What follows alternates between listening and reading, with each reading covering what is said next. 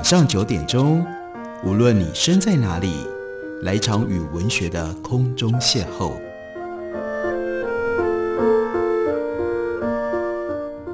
杨照谈书，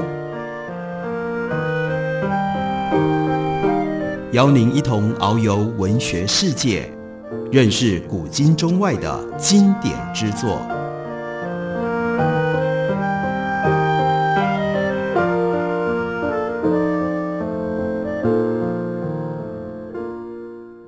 听众朋友，大家好，欢迎收听杨照谈书。本节目于台北广播电台 FM 九三点一，每个星期一到星期五晚上九点为大家播出。我是杨照，在今天的节目当中，要为大家介绍的是八旗文化的新书。虽然这本书它的英文本早在一九五零年就已经出版了，不过在台湾我们有了新的中文译本。这本书的作者是 Sir B. H. Littlehart，他是英国的军事思想家。一八九五年十月，他出生于巴黎。第一次世界大战的时候，服役于英国的步兵团。一九二七年，他退伍，官拜上尉，只有上尉而已。但是他接下来担任了《Daily Telegraph》以及《Times》这两家大报的军事记者。后来呢，又担任过《大英百科全书》的军事编辑，所以累积了非常丰富的军事上面的知识以及军事报道上的经验。第二次世界大战前，他曾经担任英国陆军部长的私人顾问，致力于英国陆军的改组工作。战后，Littlehart 在世界军事学界的地位达到最高峰，欧美各大学还有军事院校纷纷授予荣誉学位，并且聘请他、邀请他去客座讲学。一九六六年，他变成了 Sir B. H. Littlehart 他受封为爵士。而他的这本书书名叫做《The Other Side of the Hill》，战败者的观点。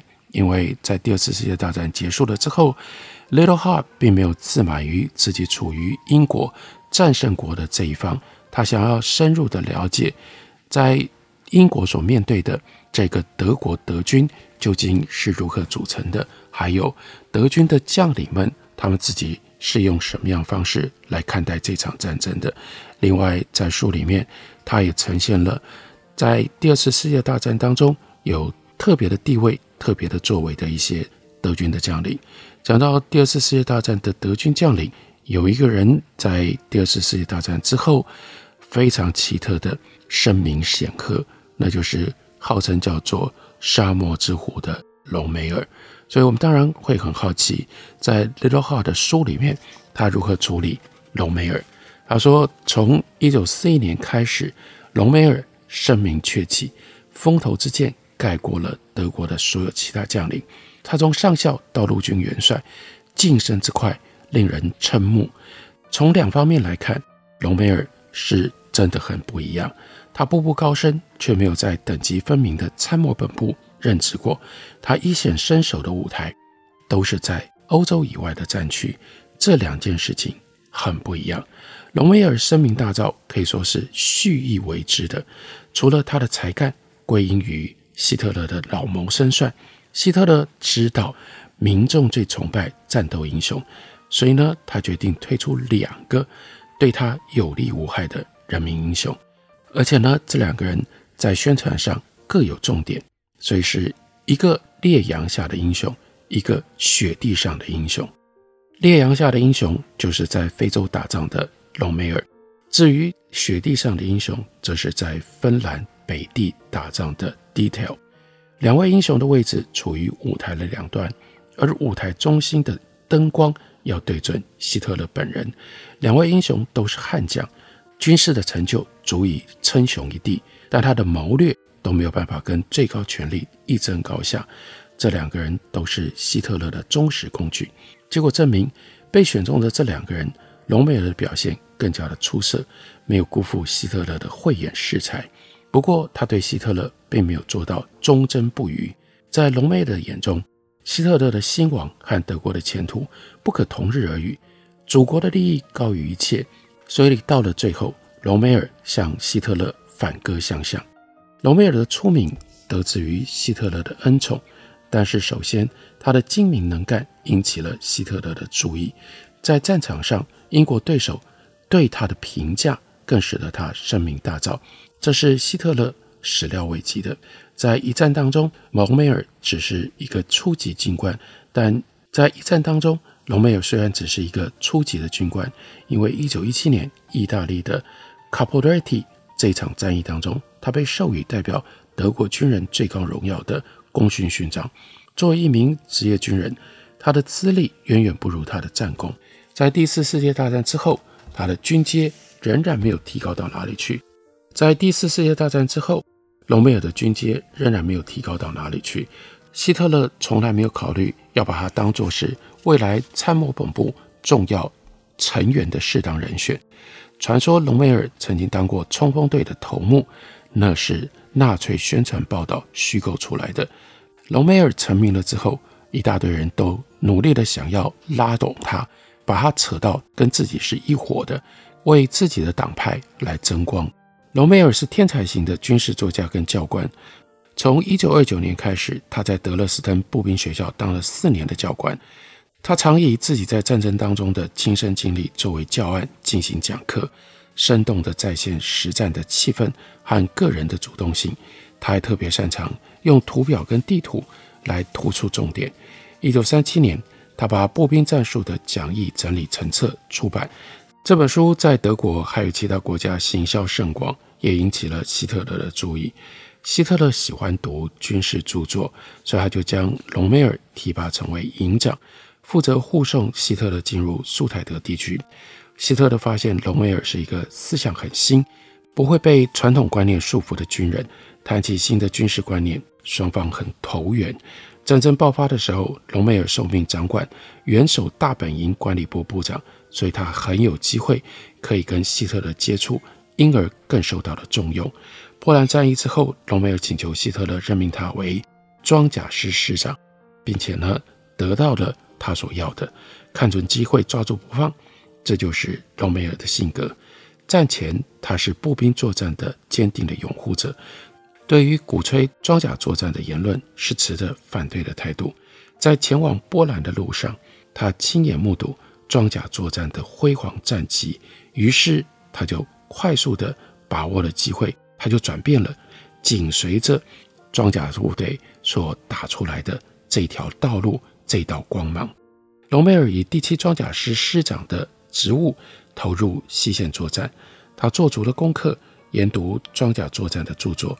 他在非洲所做的笔记当中，盛赞英国专家阐述的装甲作战理论，说跟敌人学习哦。他认为这是出色的方法。他认为英军之所以打败仗，是因为指挥官没有遵从书里面的教导。隆美尔的装甲师率先突破马士河，直扑英吉利海峡，在会战接下来的阶段，又冲破了法国位于阿贝比奥跟阿米安之间的索姆河防线，直驱鲁昂附近的塞纳河。后来有不少出版户描述隆美尔的辉煌战绩，还有人把他指挥的部队叫做“幽灵师”啊，那就表示神出鬼没，在敌人完全没有办法预期的地方，竟然突然出现，像幽灵一般。一九四一年初，希特勒决定要派一支装甲跟摩托远征部队去增援。意大利，因为墨索里尼是他重要的盟友，他就任命隆美尔来指挥这支非洲军。部队到达底里普里的时候，意大利军队已经被打得抱头鼠窜，在英军的追击底下陷于溃败的境地。但带着非洲军来的隆美尔临危不惧，镇静自若。他知道英军规模有限，虽然得胜，知道英军。这个时候呢，气势不可能太强。部队刚到前线，隆美尔完全没有停留，立刻就发起进攻。虽然他的装甲作战经验有限，但他对于机动作战有着超乎寻常的敏锐度，擅长跟希特勒一样出其不意。他趁英国军队分散各地，还有战车需要大量维修的时机，给对手猝不及防的打击。他的进度神速，再加上在北非，那是沙漠地带，满天沙尘。于是，隆美尔他所带的这支部队更像幽灵了，突然之间出现，突然之间消散。所以，英国军队就一举被逐出了萨利尼卡，被逼着退缩到埃及的边境。在接下来十八个月当中，隆美尔名声日隆。这不只是因为他成功的遏阻了英军的连续进攻，更在于每当有人声称他发起歼灭战的时机还没有成熟的时候，他总是能够华丽的转身，杀出一个漂亮的回马枪，让世人为之跌破眼镜。在这个过程当中，对手英国第八军团的将士对隆美尔的评价非常高，甚至超过了他们看待自己的指挥官。隆美尔神出鬼没的把戏触发了英国人的幽默感，他们甚至都佩服得有点喜欢上这位自己的对手德国的将军了。一九四二年的夏天，隆美尔在加查拉和多布鲁克一带击溃了英国的第八军团，把第八军团的残部从西部大沙漠驱赶到尼罗河三角洲的边缘。这场战役是隆美尔军事生涯的最高峰。从最高峰以后，当然就走下坡了。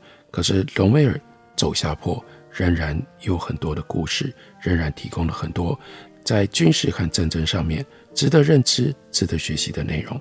我们休息一会儿，回来继续告诉大家。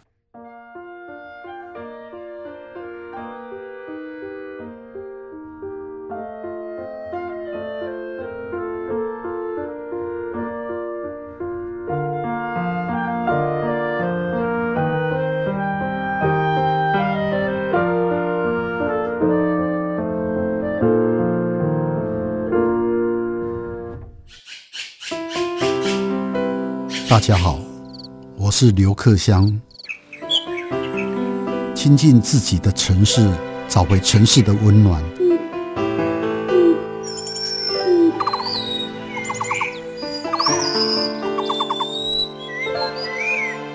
听见台北的声音，就在台北广播电台，FM 九三点一，AM 一一三四。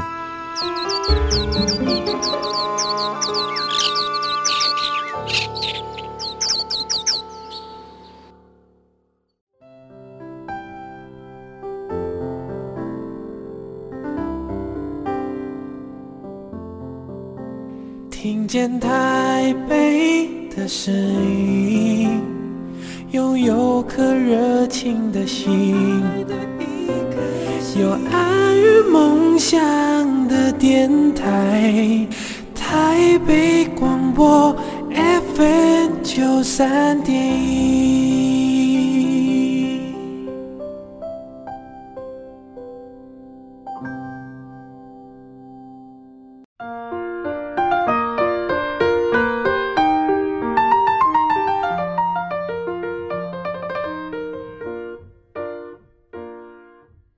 感谢您继续收听《杨照谈书》。本节目以台北广播电台 FM 九三点一，每个星期一到星期五晚上九点为大家播出到九点半。今天为大家介绍的是 Little Heart 他所写的《The Other Side of Hill》战败者的观点。从一个英国的军事专家的角度，他要为我们介绍他所看到的战败的那一方德国的将领。他为我们介绍了隆美尔，烈阳下的英雄啊！隆美尔在非洲。主要就是对上了英国的第八军团，英国的第八军团几乎被隆美尔给击溃了。这个时候，英国驻中东部队的总司令 Auchinleck 他力挽狂澜，亲自出马收拾第八军团的残部。他将这些士气低落的部队集结起来，在艾拉米组成了坚固的防线。经过长途的追击，反而是隆美尔的部队疲惫不堪，而且呢，攻击不济。德军接连发动了两次进攻，都受挫，这对于入侵者的前途，这是有着致命的影响的。隆美尔表面上仍然信心十足，以为第三次的进攻就会获得胜利，但是在等待补给的过程当中，时光悄悄地流逝，隆美尔内心的希望之光也日渐的黯淡了。在这一段间歇的时间里，英国的增援部队从本土赶来了，也更换了指挥官。战时首相丘吉尔，他希望增援部队到达非洲之后，立刻发动攻击。不过，Auchinleck 他的做法比较明智，他坚持要等到新部队适应非洲的情况之后才有所动作。结果呢，Alexander 代替了 Auchinleck，变成了英国驻中东的总司令，Montgomery 出任第八军团的司令。八月底，又是隆美尔先出手进攻，但是英军的新防卫计划再次挫败了德军，这已经是第三次的进攻了。战场的主动权从此之后就易手了。经过一段时间的充分的准备，在十月的最后一个星期，Montgomery 发起了进攻。这次他拥有绝对的空中优势，足够的火炮跟战车。不过，因为没有侧翼部队的配合，这长达一周的交战仍然是一场硬仗。德军防线过长，难以兼顾。更要命的是，德国运油船在地中海被英军的潜艇给击沉了，装甲部队。在没有油的情况底下，当然就陷入了困境。问题的关键在于，德军一旦进攻失势，他没有办法，他们没有这种能力，可以在战场上做出像样的防守。他们是善攻着守的，他们不太会防守，于是，一退就退到一千里以外的利比西亚部了。德军八月进攻的失败，对于隆美尔来说，这是致命性的打击。他内心所受到的震撼，以至于精神状况比他的健康状况还要更糟糕。染病了，他就回到维也纳去治病。听到 Montgomery 进攻的消息之后，隆美尔不顾医生的反对，断然飞奔非洲战场。但后来的几个月，隆美尔过得并不顺心。虽然在长途后撤的时候，他多次巧妙地让 Montgomery 包围德军的计划落空。但他也没办法抓住时机遏制英军的进攻。三月，隆美尔离开非洲，回到德国继续治病。一个月之后，Montgomery 在马拉斯之战彻底打败了德军，打开了通往突尼西亚的大路，也打开了把德军从非洲赶出去的这个进程。隆美尔生病，也许是这次失算的原因，但希特勒把隆美尔召回德国去治病，也是为了要保全这名大将的名誉，以便于隆美尔将来还能够为他服务。经过埃拉米一战之后，谈及隆美尔传奇的时候，人们多少总会感觉到他的声明有点言过其实。时运不济，对一个人评价自然有褒转贬。但这里另外有 Little Heart，他要特别强调的深层的原因。在 Montgomery 接手英国第八军团之前，隆美尔是英军自己的对手心目当中的英雄啊。他们打造了一个隆美尔作为任何成功举措的同义词，对他的高度崇敬可见一斑。Montgomery 掌权了之后，英国在这上头特别的着力，要干嘛呢？要制造跟隆美尔神话抗衡的 Montgomery 神话。这种宣传策略。慢慢有了效果，隆美尔变成了名不副实的将军。然而，Montgomery 内心还是非常敬佩他的对手这位德国将军的。他一直把隆美尔的照片放在他座位的右侧，他还经常以其他方式表示对于隆美尔这个对手的敬仰。而且在评价隆美尔的时候，不可以忘掉了这个事实：在两军相争的时候。隆美尔身患疾病，德军的兵力远不如人。更严重的、更致命的是，德军汽油严重短缺。而隆美尔卓绝之处在于，他曾经在没有空军的情况底下以弱胜强。以这样的条件来说，双方任何一位指挥官都不曾取得如此辉煌的战果。英国的 welville 他曾经指挥将士以少胜多，不过对手不是德国人。那是打意大利人，隆美尔的失算显而易见。不过，在以少敌多的时候，任何失算都可能导致失败的结局。而有的将军坐拥重兵，占有绝对的优势，他的许多错误往往会被轻而易举掩饰过去。隆美尔常常对于后勤行政人员不重视，这是太明显的一个错误，太严重的错误。不过，他的部下指出，随着经验的增长，隆美尔在这方面变得比较明智了。最难改正的缺点是 detail，事必躬亲，用这种方法做细部管理。他的部下对这件事情，当然没有人会喜欢，没有人不感觉到困扰。有一个长官不授权，他什么事都要亲自过问，亲临现场。隆美尔喜欢在战场上到处巡视，有一些重要的事情需要他做决策，但因为他在外面巡视，指挥部在这个时候偏偏联系不到他。但另外一方面，他似乎又具有某一种诀窍，往往能够在最关键的时候突然现身，发挥当机立断的作用。隆美尔还常常让年轻有为的军官放手一搏，让他们证明自己的才干，而那些老迈的将军对此呢，往往噤若寒蝉。年轻军官自然对隆美尔比较崇拜，意大利军队的将士对此也深有同感。他们认为隆美尔跟自己那些老迈胆怯的上司简直是天壤之别。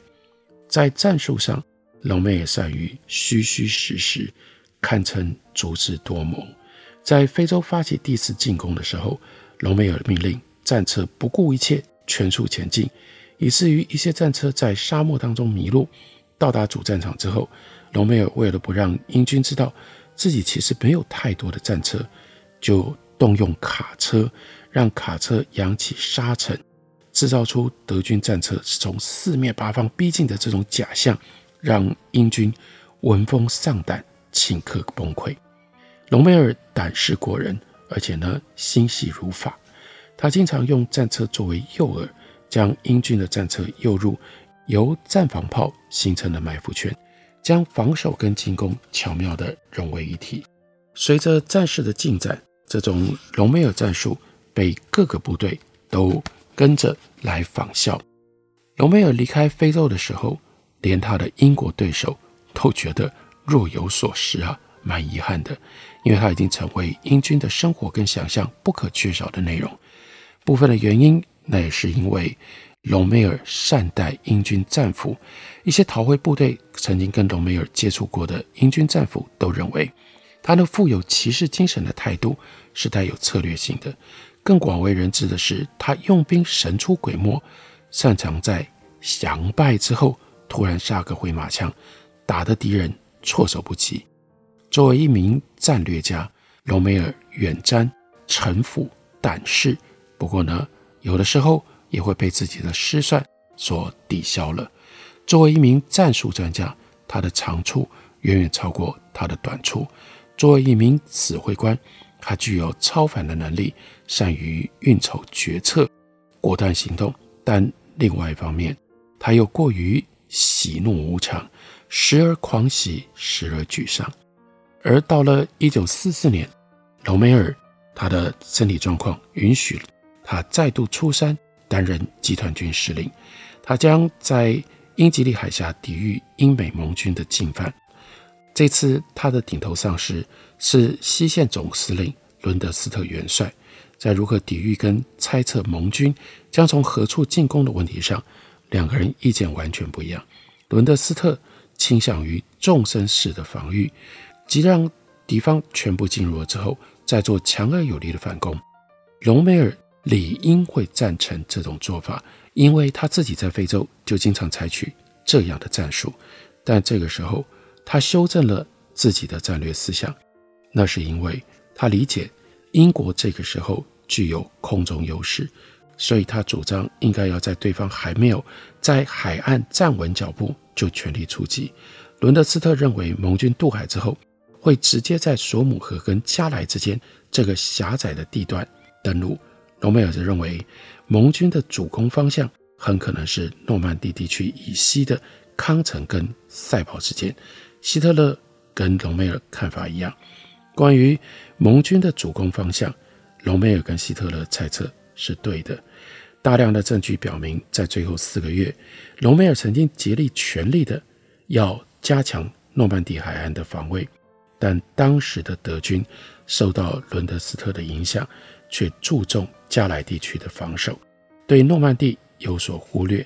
这真的是后来盟军之所以能够登陆成功的关键因素。